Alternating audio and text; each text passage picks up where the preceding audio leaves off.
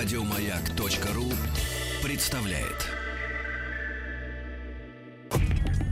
Радиостанция «Маяк» совместно с образовательным центром «Сириус» представляют проект «Лекториум». Всем еще раз доброе, Доброе утро. утро. Несмотря на то, что м, погода отвратительная в Москве, скажем честно, мы... Но есть места, Пытаемся. где хорошо в России. Да, в России везде хорошо. Нет, именно Просто по сейчас температуре. дождь. По А, температуре. температуре, да. У нас в гостях Денис Владимирович Ребриков, доктор биологических наук, профессор Московского государственного университета, проректор медицинского университета имени Пирогова. А, Денис Владимирович, доброе утро. Здравствуйте. Здравствуйте. Э, Здравствуйте, да. Но решили мы, вот, знаете, вскрыть эм, э, тему генома. Э, Вот. Мы решили. С утра собрались. Нет, ну решили, да, получается так, геном что надо ну, вскрыть. Почему? Раньше об этом только говорили ученые, а в результате в, значит, в нашу уже прикладную э, жизнь э, входят запчасти человеческие. Ну, на, на таком, скажем, вульгарном уровне, там мы сейчас только что э, час говорили, как кто в себе что улучшает, и это стало нормой. Ну, ну, нормой, да. Потому что раньше эти- этим пугали, сейчас нет. Все нормально. Все меняется, все заменяется. И даже, знаете, до чего договорились, думаю, а действительно, человек через сто лет, предположим, непонятно, какую он субстанцию будет вообще представлять из себя. Что, что от него человек, а что вы, ученые, эм, значит, э, ему как раз и привьете. Вот. Давайте, давайте посмотрим, из чего мы, пока вы из чего мы состоим и где вы остановитесь. От чего, кстати, люди стремятся себя улучшать такими подходами, скажем, хирургическими? Им что-то не нравится в себе, да? Мгм. А почему они таковы? А Вот почему такой формы нос, там, ф- какой-то неправильный с точки зрения самого человека, там, формы, какие-то части тела, и он идет к хирургам. Потому что у него в инструкции написано, что эта часть тела должна быть такой формы. У него есть инструкция. В каждой клетке нашего тела есть э, схема построения нас. Причем начиная с молекулярного уровня до многоклеточного глобального уровня. И когда в этой схеме что-то, э, скажем, не так, то это может вылиться не только в какие-то, э, скажем, странные формы тела, но и на самом деле в очень тяжелые заболевания, они называются наследственные заболевания. Мгм.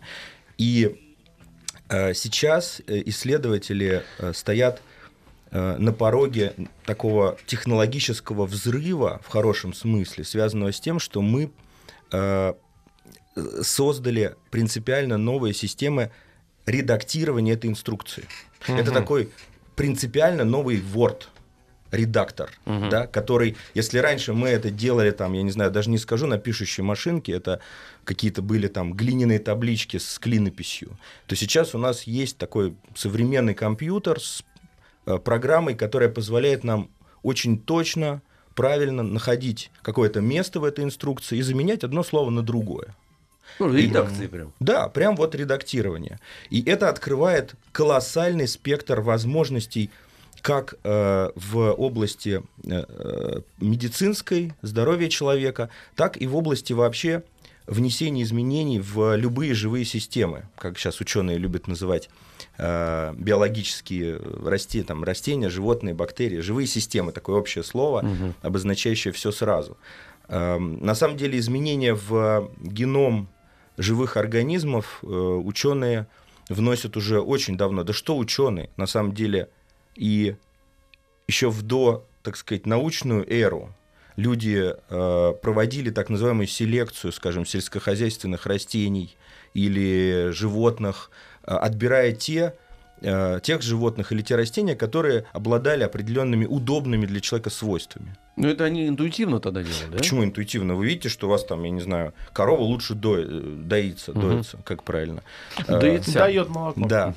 Э, И вы, соответственно, понимаете, люди заметили, что от таких животных рождаются э, новые животные с, с- Нас- забирая наследуя вот это вот, наследуя это способность вот свойство, эту. да. И когда это стало понятно, то люди стали целенаправленно таких животных отбирать, размножать, и появилась так называемая селекция. Ещё- Это, так сказать, еще там тысячи лет назад, не обязательно даже в научную эру. Потом мы стали, нам стало не хватать э, вот этого скорости отбора, и мы стали скрещивать Мгм. одних животных с другими, одни растения с другими, чтобы сделать большее разнообразие вариантов, чтобы быстрее отбирать что-то, что нам нравится. Ну, Потом- Извините, вот чтобы понятно было, то есть два, две качественные особи какие-то, да, вот или обладающие каким-то набором определенным качеств, то вот так скажем, да? Свойствами. Да, свойствами. И вот эм, э, руководствовались тем, что если их совместить, то получится такая универсальная как бы комбинация, да? Ну, гибрид, по-другому говоря. Да, Это но- даже но не он- обязательно он, внутри он, вида. лучше, да, да, он лучше становится. Ну, да. он- Или, или, может быть, при совмещении природа сопротивлялась и разрушала вот этот вот. э, Бывает и лучше, и суррогат. хуже. Но мы-то Ага. отбираем лучше. Понятно, понятно. А, Потом уч- людям стало не хватать тех вариантов, которые дает гибридизация, скрещивание разных особей внутри вида или даже между видами. И стали воздействовать на ДНК. Вот эта молекула, в которой, собственно, как на бумаге э, текст в инструкции, так в ДНК записана инструкция по построению э, живого организма. А она что из себя представляет, вот ДНК? Это такой полимер, похожий э, на цепочку. Вот если цепь взять, любую цепь, там, не знаю, якорную, представляете себе, да? Вот каждое звено – это некое химическое соединение. Только звеньев не, а- а- они не однотипные, как в якорной цепи, а их Разные. четыре типа. Ага. Да. И вот э, последовательностью э- этих э, колечек у нас записана информация. Э, Мы знаем, что в компьютере код, которым на самом деле записана вся жизнь внутри компьютера, да, это целый колоссальный мир, я не знаю, это 3D-игры, там, Мгм. все, что хочешь. Это всего лишь двоичный код, единицы и нули. Ну, природа пошла э, по оптимизации длины этой, этой э, Цепочки. э, цепочки, Ага. потому что в двоичном коде все-таки писать длиннее, чем в таком четверичном, вот э, четырьмя знаками. Но это уже это и не алфавит, да, где у нас много букв. Э, Это всего четыре буквы, ими можно записать любую, любую А инструкцию. там любую ограниченная длина вот этой цепочки? Э, Конечно, с точки зрения биологии нет ничего Ну, бесконечного. тогда к- какой самой длины? Да. А, у человека длина цепочки, скажем так, объем этого в каком-то смысле жесткого диска, на котором хранится информация, это 3 миллиарда позиций, 3 миллиарда знаков мы можем записать. В одной цепочке? По-простому говоря, 3 гигабайта. А, в одной клетке у нас записано, мы можем записать 3 гигабайта А, кл- а информации. клеток сколько? Ну, Но, так подождите секунду. фильм. Да, да, да. Да, ну флешка такая, Да, да. да. Но на самом деле используем мы от этого жесткого диска очень небольшую часть, примерно 2% А всего лишь. остальной резерв? Ну, остальное какие-то непонятные файлы, которые системные, которые вообще непонятно зачем нужны. Вы когда смотрите на компьютер там э, в директорию Windows, там столько всего, Занято. да, занято, и вы думаете, а вот что будет, если этот файл удалить? Удаляете, ничего не происходит. Долгое время, может быть, он и не нужен. То есть мы сейчас разбираемся в том, что занимает, что э, кодирует вся вот эта остальная часть, но во многих случаях очевидно, что по большому счету это некий э, некие остатки, скажем, информации, записанные ранее. Ну, Вот то есть такая на жестком диске же тоже история- есть какие-то остатки файлов. да? Некая история развития, да, Да, да, да, получается? да, То есть да. теоретически так э, может найтись какая-то информация, которая позволит что-то реконструировать, Да. как мы были, какими мы были раньше, каким был человек или откуда мы пошли по итогам. Цепочку Да. выловить. Но возвращаясь вот к моему рассказу про изменение ДНК, э, исследователи где-то примерно сто лет назад стали э, вносить изменения в ДНК. Но как они это делали? Они это делали, естественно, не э, направленно не в какой-то конкретный участок этой программы, инструкции, а вот так, что называется, ковровым бомбометанием. Например, облучали радиацией какой-то живой организм. Радиация достаточно То есть на все клетки воздействовали сразу? на все клетки и на всю молекулу ДНК в каждой клетке. Мгм. Да, и э, при, привносили определенные изменения случайно. А, Эти изменения приводили к тому, что в следующем поколении организмов мы получали э, изменения на уровне внешнего вида. Ученые это называют фенотип. Вот когда мы меняем ДНК, это называется генотип. А Мгм. генотип определяет внешний вид, фенотип. И таким образом оказалось, что если на э, растений или на животных э, воздействовать так называемыми мутагенами, это могут быть химические соединения, вызывающие изменения в ДНК, или это может быть радиация, то мы существенно э, увеличиваем э, разнообразие вот этих мутантов в каком-то смысле. Да, мы же вносим мутации, значит, мы создаем некие мутантные организмы. И эти методы стали активно применяться, опять же, при создании э, новых сортов, новых э, пород животных и так далее. Э, Причем в те годы, может быть, в связи с отсутствием такого удобного средства массовой информации, как интернет или телевизор, э, никто в общественности особо не реагировал на то, что, ах, ученые, они там занимаются вообще ужас-ужас, чего делают. Скрещивают грушу Соз- с да, яблоком. Да не то, что скрещивают, они мутантов делают радиацией. Да? Ну, Мгм. там были, конечно, какие-то художественные фильмы про э, там, Франкенштейнов, но тем, тем не менее такого как бы такой волны э, общественного, вот общественного резонанса, э, как сейчас вызывают, скажем, ГМО, так называемые, да, в, в то время, 80 лет назад, это не вызывало. Но оно не вызывало, потому что оно локализовано было. Не совсем так. И к тому моменту они еще фа- фантасты ничего такого не написали. Ну, не, фантасты всегда писали очень много всего. Э, На самом деле, та технология была с точки зрения какой-то потенциальной опасности даже э, страшнее, чем то, чем мы делаем э, те- тех инструментов. Ну, как бы она, она же менее точная. Мы не знаем, что мы нарушаем. Мы нарушаем случайно. Ну, на мы просто попортили. Да. Ученый сидел в подвале, понимаете, или в башне, он там делал, и эта информация Ну, никуда, топором, по никуда не распространялась. Потом выходил что сорт, новый в сорт пшеницы, Мгм. там, который не, скажем, там, морозоустойчивый или там э, от ветра не ложится и так далее. Есть э, огромное количество сортов, созданных такими подходами. И это общественность восприняла как нормально. Ну, ученые молодцы, создали новый сорт. Затем, уже лет 30, может быть, чуть больше назад, ученые поняли, как вносить изменения в эту инструкцию точно. Это вот если сравнить, я не знаю, виды оружия, у нас было ковровое бомбометание, там, как во времена э, Великой Отечественной войны, а теперь у нас есть вот эти вот прицельные управляемые ракеты, которые мы можем запустить, и она в форточку там залетает. Да? Мы Мгм. точно знаем, куда Мгм. мы хотим попасть. И мы таким образом изменяем на уровне ДНК, на уровне генома какое-то конкретное место, и, следовательно, мы заранее прогнозируем, а что будет с организмом. Ну, там, скажем, там помидоры станут больше, или там они станут без косточек, или еще что-то. А арбузы там, не знаю, без косточек. А вот это- Которые Вот разрезаешь, Вот они когда- сами Вот разбегаются. когда вы, да? ста- вот Да. да, да, когда вы ставите задачу, по- по- предположим, помидор без, без косточек, а, а, вы конкретно что-то воздействуете или просто вот так вот проверяете эту форточку, куда должно взлететь? Нет, нет, нет, конкретно, конечно. Уже э, э, как раз, когда мы стали использовать прицельное изменение ДНК, мы, конечно, воздействуем, понимая, что наше воздействие приведет к такому, э, к определенному эффекту. Ну, то есть вы сейчас поним... ну, ученые понимают, что Вот. они И делают. это с точки зрения общественности почему-то воспринимается как какой-то ужас-ужас. На самом деле, сейчас-то мы э, э, делаем все очень, ну, скажем, гораздо более сейфти, как говорят американцы, безопасно, да, Вот чем, по-русски чем, чем, чем- чем мы поняли, это да. делали 60 лет назад, 70. А потому что это, знаете, потому что более изощренно выглядит, что вы даже можете залезть в клетку, э, вот, и, и это совсем страшно. Так, знаете, он облучил, ну, что получилось, то получилось. А вот когда вот это вот прям, он прям вот туда вот и все. Да. Так Доступ вот, э, имеет. чем же вызвана э, текущая вот, ситуация в средствах массовой информации? Мы можем очень э, часто встретить такой термин редактирование генома который возник буквально 3-4 года назад. Это связано с тем, что инструменты, которыми мы меняли, пусть даже и, и точно, и целенаправленно, но меняли ДНК 15 лет назад, 20, и инструменты, которыми мы пользуемся сейчас, отличаются, вот как я уже сказал, как там пишущая машинка и современный редактор Word.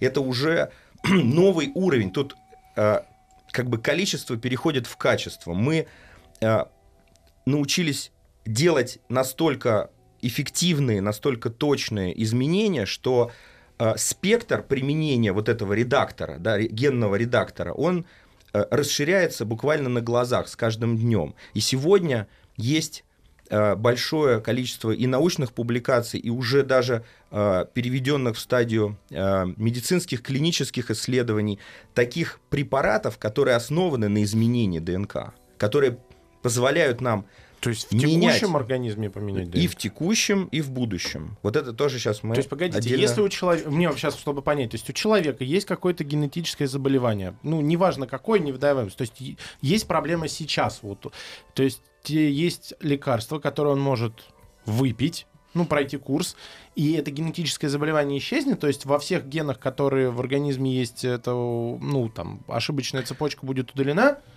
А, Для того, чтобы вылечить человека, э, не обязательно изменить ДНК во всех клетках. Ага. Сразу скажу, что сегодня во всех клетках уже живущего человека мы менять ДНК не умеем. Но это и не требуется. В в большинстве случаев достаточно починить нарушение в какой-то части клеток, в, в тех клетках, которые, собственно, в организме осуществляют функцию, которая нарушена. ну, предположим, если это с кровью связано заболевание, то крови, в кроветворной... Да, стволовые клетки крови. А, Или, понятно. скажем, если мы говорим про мышечные клетки, в которых отсутствует белок мышц, не позволяя мышцам работать нормально, это, соответственно... А на одну клетку надо воздействовать или как? Потому что вот цепочка, Нет. как вы сказали, вот она есть цепочка, да, вот Мгм. это текст. Текст надо менять. Вот сколько надо томов взять? Вот, предположим, смотрите, одна цепочка это книжка, том. Вот сколько нужно поменять этих книжек на полке, чтобы, э, значит, удалить неисправность там? Чтобы, редакции? чтобы в одной клетке удалить, достаточно в одной инструкции поменять. У нас в каждой клетке две инструкции, Мгм. но когда отсутствует рабо- работающий белок, то есть э, функция в клетке не, э, не осуществляется какого-то белка, то это значит, что в обеих копиях, одна копия досталась нам от папы, вторая от мамы, в обеих копиях это слово в инструкции неправильно написано. Значит, нам достаточно хотя бы в одной копии поправить так называемый ген, ген, кодирующий белок, чтобы белок уже заработал. Вторая копия там не требуется. А а вот вопрос, как мы это на практике осуществляем, если человек уже родился с та- таким нарушением? А, Как правило, у человека берут а, клетки и достают их прямо вот из организма через биопсию. И в лабораторных условиях в тот объем клеток, который мы достали из человека, Мгм. а это, ну, в общем, небольшие миллионы клеток всего лишь. Это немного.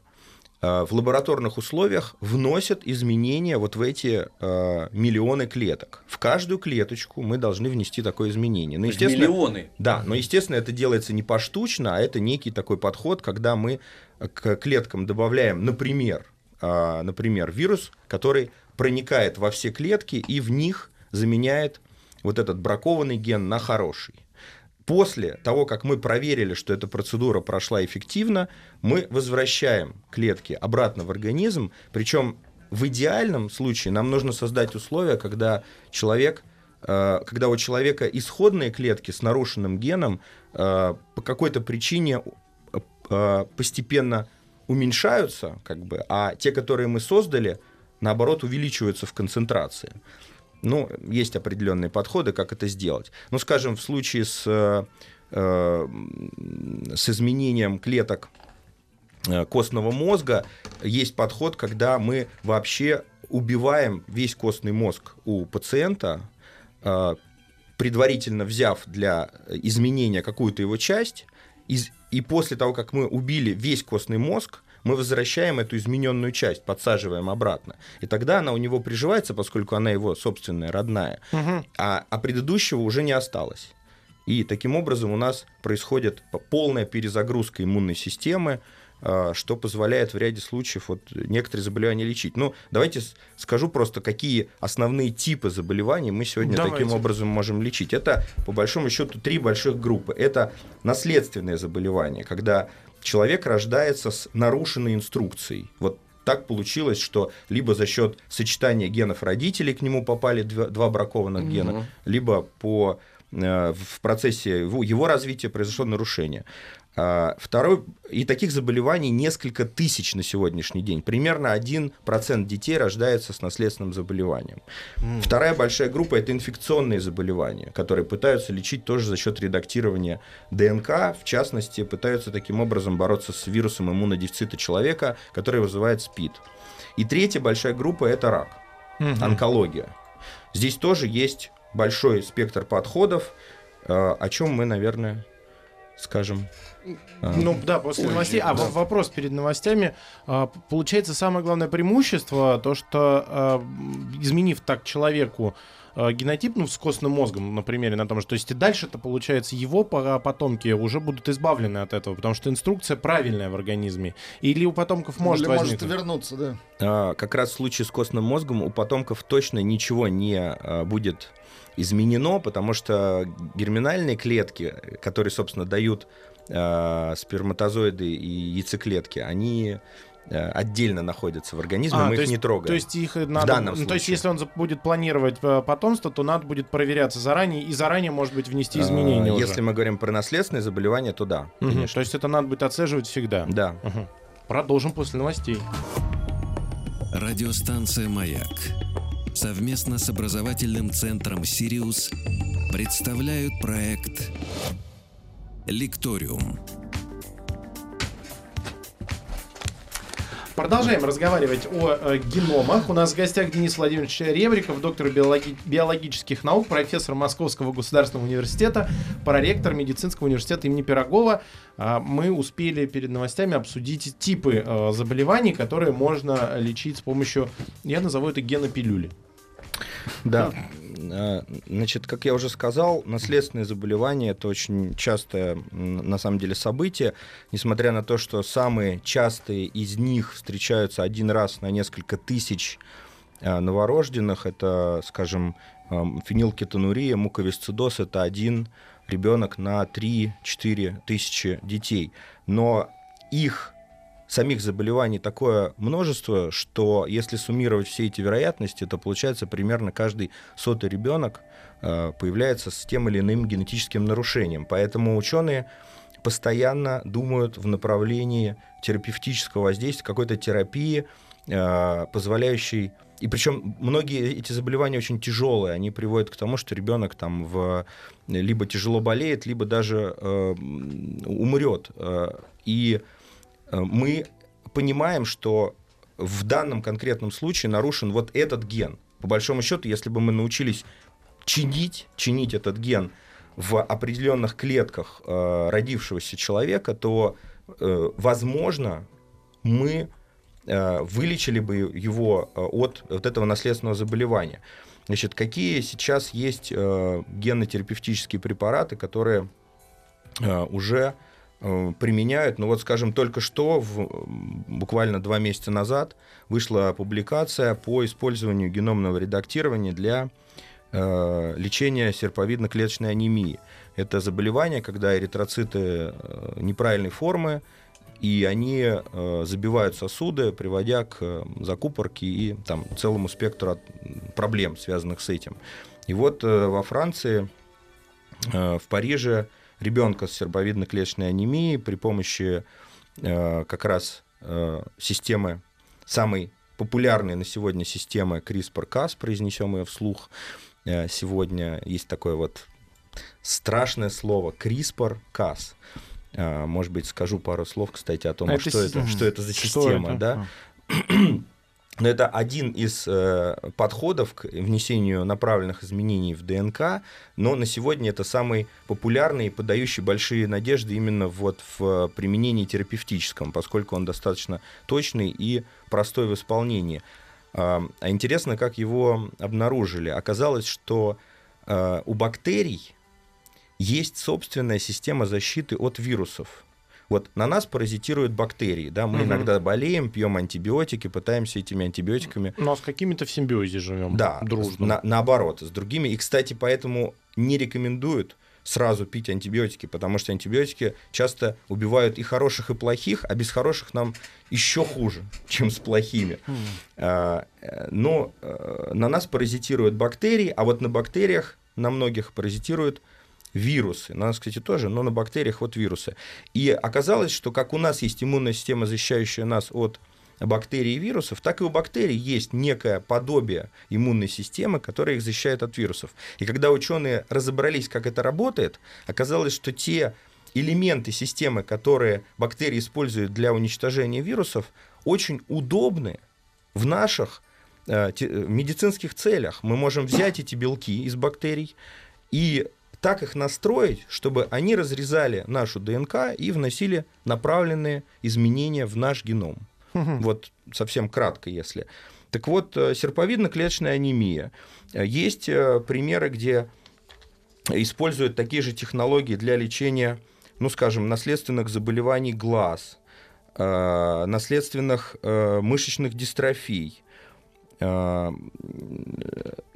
целого ряда других наследственных Денис заболеваний. Еще раз, то есть это сейчас уже используется, то есть это не клинические испытания, это уже действительно идет э, лечение людей. Отдельные публикации показывают при- примеры успешного использования этих технологий для лечения Мгм. человека. А технология в чем заключается? Это воздействие какое-то? Или вот, ну, грубо говоря, это лекарство? Или это система такая, знаете, механического воздействия? Вкалывание, там, я не знаю, Ну вот облучение? в или что это случае такое? с серповидно-клеточной анемией э, здесь как раз э, ровно та технология, которую мы до перерыва э, значит, вспомнили. Это когда у ребенка, у этого ребенка с серповидно-клеточной анемией взяли клетки костного мозга, Мгм. в лаборатории в этих клетках поменяли ген бета-глобина, который кодирует гемоглобин э, и приводит как раз к неправильной форме эритроцитов. клеток. Значит, изъять, его заменить Ну, заменили, да, кусочек на правильный. да? А, Затем у ребенка уничтожили все, скажем так, изначальные клетки костного мозга и вернули ему вот эти измененные клетки костного мозга. И оказалось, что они постепенно э, стали продуцировать правильные эритроциты, и через год у него примерно э, больше половины эритроцитов было правильной формы, Мгм. что уже существенно облегчает э, само заболевание. Понятно. Э, То есть непонятно, но мы попытаемся понять. Значит, еще один, еще один пример – это инфекционные заболевания, вот в частности ВИЧ. Ну, казалось бы, при чем тут, это же инфекция, причем тут редактирование генома. На самом деле, чем плох вирус иммунодефицита человека? Тем, что он а, свою ДНК, ну, вообще он РНКовый, э, есть такая молекула РНК, но когда он попадает в клетку, он превращается в ДНК и свою ДНК встраивает в нашу ДНК. Ребят, извините, вот я, ну просто чтобы все понимали, ДНК это дизрибонуклеиновая кислота? Дезоксирибонуклеиновая Вот это вот, да, кислота. это имеется вот это вот, Ага, да. понятно. Это как раз тот носитель, та цепь якорная, на которой записана э, на информация о строении нашего орга- организма. Извините, Это- еще, еще, еще, извините. А она вот это вот, я хотел раньше спросить, не успел, но все равно спрошу. А вот эта цепочка, она, она ведь, она как-то скручена там, как она хранится-то? Чтобы понятно было. Как пленка вот наматывается там. Ну, как якорная цепь на бобину намотана. вот да. она намотана, да? Ну, да. И в каком-то, значит, находится в, в какой-то емкости. Ну, я вообще материально хочу представить, потому что вы, вы в материале сами, а нам надо просто... Ну, у нас внутри каждой клетки есть такая структура, называется ядро. Мгм. Это отграниченная мембранами от цитоплазмы некая область клетки. И внутри вот этого ядра и хранится как раз э, вот эта длинная-длинная цепочка. Она, кстати, не одна, а, э, вся инструкция, она нарезана на кусочки. Эти кусочки называются хромосомы. Ну, по большому счету, это инструкция в 23 томах.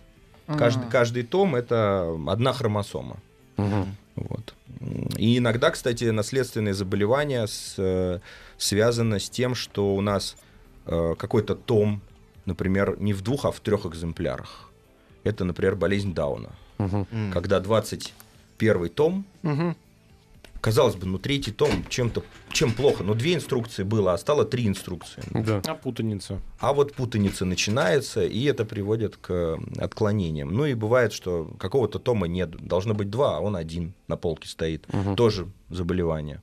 И так далее. То есть это когда прям целыми вот целыми книжками выпадает. А генное, э, геномное редактирование мы применяем, когда нам нужно тонко внутри одной инструкции поправить какие-то предложения или слова. А, Вот, так вот, возвращаясь к вирусу иммунодефицита человека, этот хитрый вирус, он э, фактически э, становится нами, когда проникает в клетку. Он встраивает свой геном в наш и становится тем самым вообще неотличим от, э, от нашей собственной ДНК. И там может сидеть сколько угодно долго. В какой-то момент он может активироваться, начать нарабатывать белки и становиться вот таким нехорошим вирусом, который убивает клетки нашей иммунной системы. И в этом как раз проблема борьбы с вирусом. Если вирусы, которые не интегрируют в геном, можно просто ну, убивать вот по факту, что они плавают где-то. Лет- летело, сбили. Да. То есть он отдельно Да. да, типа А находится. здесь это его- вну- да, да, а его он есть, нет. и есть суть вот этого. Он, он есть наша ДНК и все. И вот эти системы, Слушай, а буквы-то вот эти остаются или он там их меняет? Вот А, Б, С, Д, вот эта комбинация. у вот него этих. такие же буквы, как у нас. Ну, четыре нуклеотида, они и у вируса, и у нас одинаковые. Поэтому его и нельзя особо отличить. Его можно отличить по последовательности. Вот э, биоинформатик, есть такая специальность сейчас, биоинформатик. Это человек, который знает и биологию хорошо, Мгм. и информатику хорошо. И работает как раз с анализом вот этих инструкций. Это уже такой биолог, который постоянно целый день сидит за компьютером и чего-то там программами анализирует, пытаясь расшифровать. Вот он видит, где в нашей ДНК сидит вирус иммунодефицита. А белки внутри нашей клетки этого не видят. И поэтому они не могут спасти нас от вот этого Они встроившегося... просто не различают. они не отличают, да, но ДНК, она и есть ДНК. Но мы, ученые, с помощью вот этого биоинформатика, Мгм, мгм. найдя этот вирус в ДНК, можем сделать такую, э, таб- ну, хорошо, давайте скажем, таблетку, да, такой препарат, который проникнет внутрь нашей клетки и прицельно вырежет, вот а прям ножничками из этой, ну, цепь ножничками не разрежешь, кувалдой там, да, э, вырежет некий сегмент, Мгм. много звеньев, скажем, весь, весь э, кусок, который кодирует пораженный вирус. вот этот да, вот, пораженный вирус. И потом снова зашьет эту цепочку в единую. А его куда денет? А его система уничтожения таких вырезанных кусочков Она же раз- разре- должна. Да, быть. разрежет на, мелкий организм. на отдельные звенья. Да, она все, все разбирается до отдельных колечек. И выводится из, из организма. Нет, но их можно использовать заново. Зачем? Там ни- ничего не выводится лишнего. Это все хорошие, на самом деле, элементы конструктора. стройматериал хороший. Конечно, но это некая лего, вообще клетка это система, которая построена из, из неких стандартных кубиков. Мгм. И если вы фигурку лего, которая там плохая, некрасивая, разобрали на кубики, зачем Так вам кубики-то- кубики-то кубики выкидывать? хорошие, да, Кубики-то хорошие, соберите снова что-нибудь хорошее. Вот. Таким образом, сейчас эти системы редактирования пытаются использовать для у- и удаления вируса из генома э, у людей, которые Мгм. заражены. Ну и, наконец, третье большое направление – это э, противоопухолевые терапии. Дело в том, что рак – это, э, ну, как все, наверное, знают, это заболевание, вызванное тоже нарушениями в ДНК, мутациями. Но главная проблема в том, что не в том, что возникли клетки, у которых, которые не подчиняются командам организма и пытаются жить своей независимой от нас жизнью. Что такое опухоль? Опухоль это клетки, которые перестали дружить с э, другими клетками и сказали, мы не будем командой, мы будем сами по себе такие асоциальные в каком-то смысле клетки. И опухоль начинает... Яркие индивидуальности. Вот. А, Они начинают э, размножаться в каком-то месте организма. Организм некоторое время говорит, «Ри- здесь не надо, что это растет, вообще здесь, здесь не должно этого быть. Посмотрите на себя, волосы Но длинные, опухоль- самострой, в ухе, самострой, да. Опухоль э, не реагирует на сигналы организма, и таким образом, э, более того, через какое-то время эти клетки еще и начинают расползаться. То есть они автономно организму. существуют, Авто- получается. Да, они не реагируют на э, общую как бы синхронизацию всех клеток в организме. И э, проблема-то в том, что э, у нас есть система борьбы с такими асоциальными элементами. У нас есть полиция. Эта полиция это та же самая иммунная система, которая нас защищает от инфекций. Мгм. В основном люди не болеют раком не потому, что они не получают мутаций. На самом деле у нас в организме постоянно образуются мутации. А то что полиция эффективно А работает. потому что полиция эффективно работает. Но в какой-то момент у некоторых людей вот эти полицейские перестают э, определять, кто асоциальный элемент. У них Мгм. как бы база слетает, Мгм. и все, они не могут идентифицировать. И вот в этот момент эти асоциальные начинают рулить. Активизироваться. Да. Денис Владимирович, э, про геном, я так понимаю, можно рассказывать вечно. Потому что он э, с 3 миллиарда э, байт содержит, поэтому мы Есть, пригласим, много чем поговорить. да. пригласим вас э, еще раз обязательно. И по- последний вопрос коротко. ГМО-то надо бояться или нет? Прям Не- коротко. Нет, не надо. Не- не, Нет, не спасибо надо, большое. Мы У нас вот это гостях- и хотели услышать. У нас в гостях был Денис Владимирович Ребриков, доктор э, биологических наук, профессор Московского государственного университета, проректор медицинского университета имени Пирогова. Спасибо вам большое. Еще больше подкастов на радиомаяк.ру.